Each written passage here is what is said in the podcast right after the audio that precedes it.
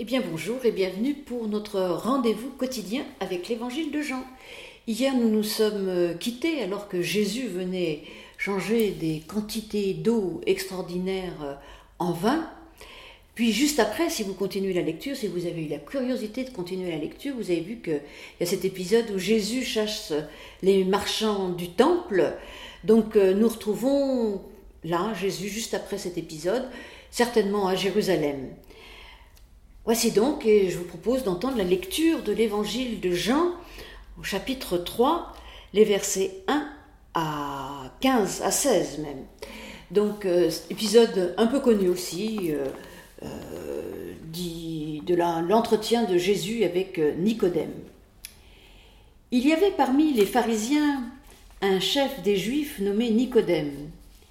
Il vint de nuit auprès de Jésus et lui dit Rabbi, nous savons que tu es un docteur venu de la part de Dieu, car personne ne peut faire ces signes que tu fais si Dieu n'est pas avec lui.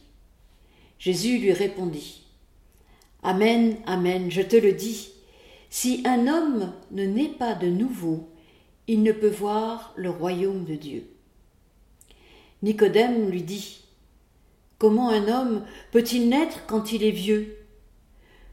Peut-il une seconde fois entrer dans le sein de sa mère et naître Jésus lui répond Amen, Amen, je te le dis, si un homme ne naît d'eau et d'esprit, il ne peut entrer dans le royaume de Dieu.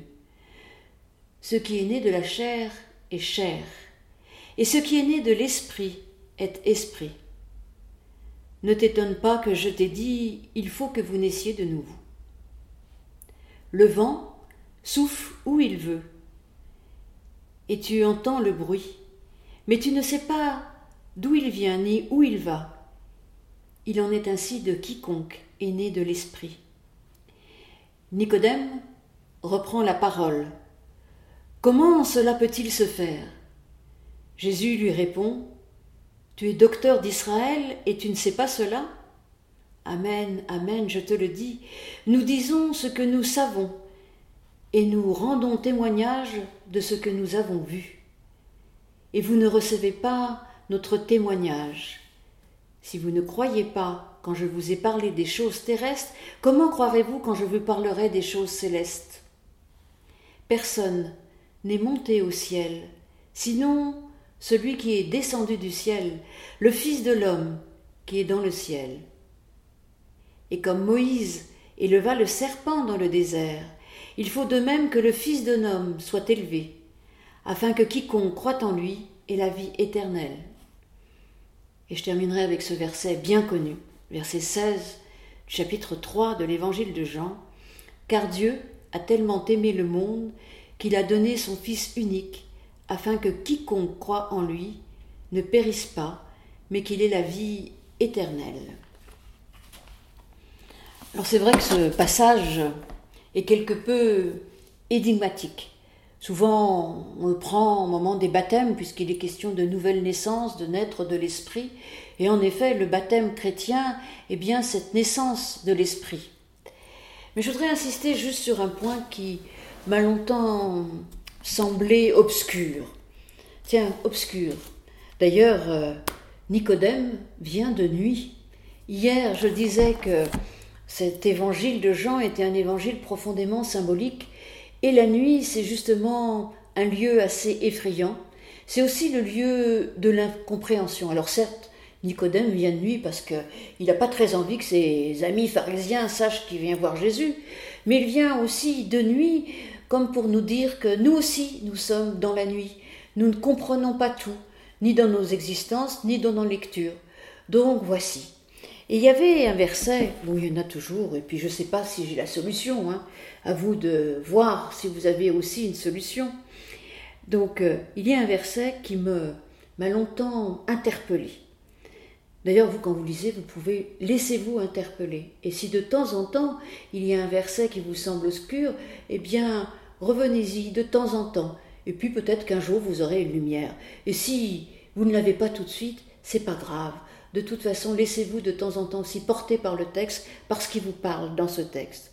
En tout cas, voilà le verset que je voulais partager avec vous. Le vent souffle où il veut, et tu entends le bruit, mais tu ne sais pas d'où il vient, ni où il va. Il en est ainsi de quiconque est né de l'Esprit. Alors, ce sont les versets 8 et 9.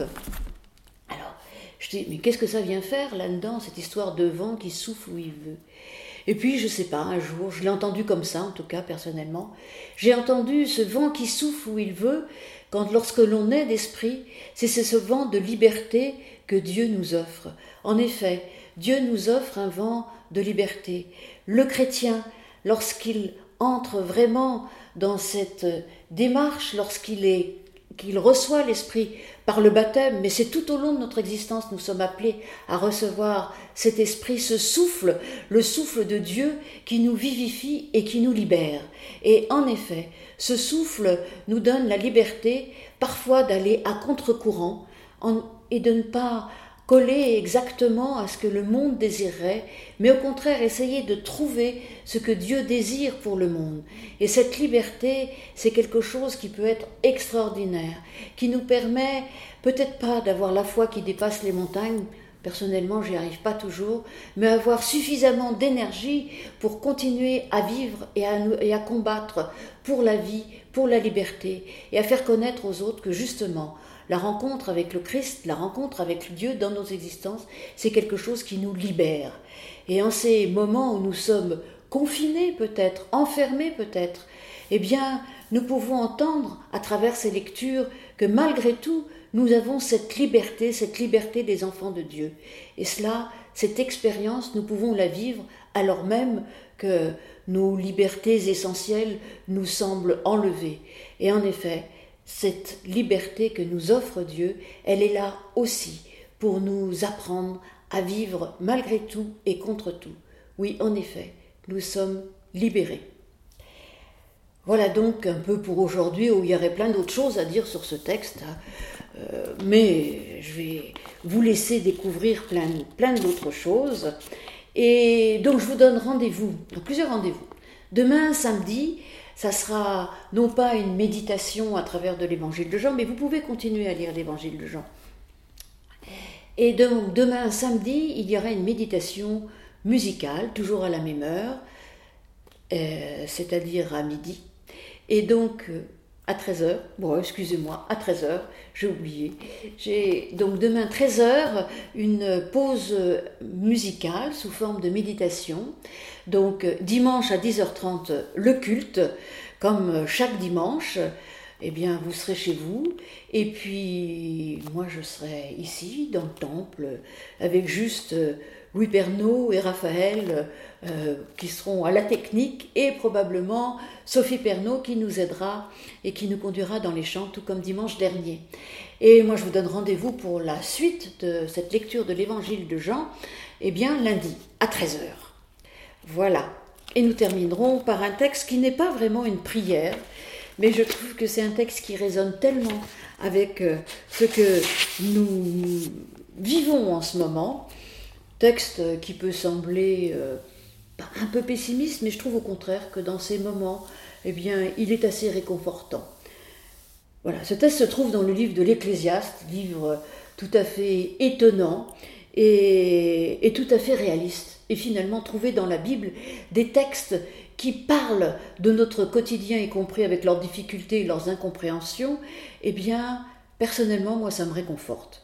Alors voici ce texte au chapitre 3 du livre de l'Ecclésiaste. Oh, c'est un texte bien connu, et d'ailleurs, euh, certaines phrases sont devenues des adages dont on ne sait même pas, enfin la plupart des gens ne savent même pas qu'ils viennent de la Bible. Voilà, au chapitre 3 du livre de l'Ecclésiaste, ou Coëlette, suivant les traductions de vos Bibles.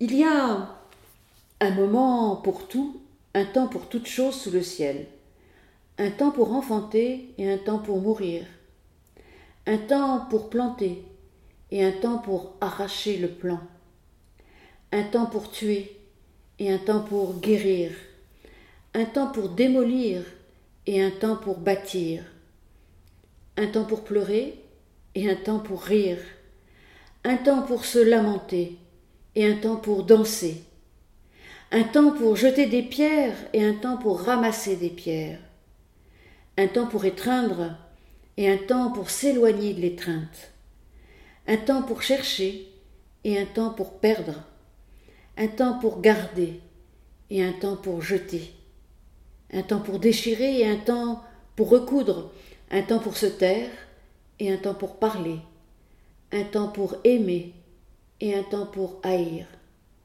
un temps de guerre et un temps de paix. Et maintenant nous ferons un temps de silence et de prière.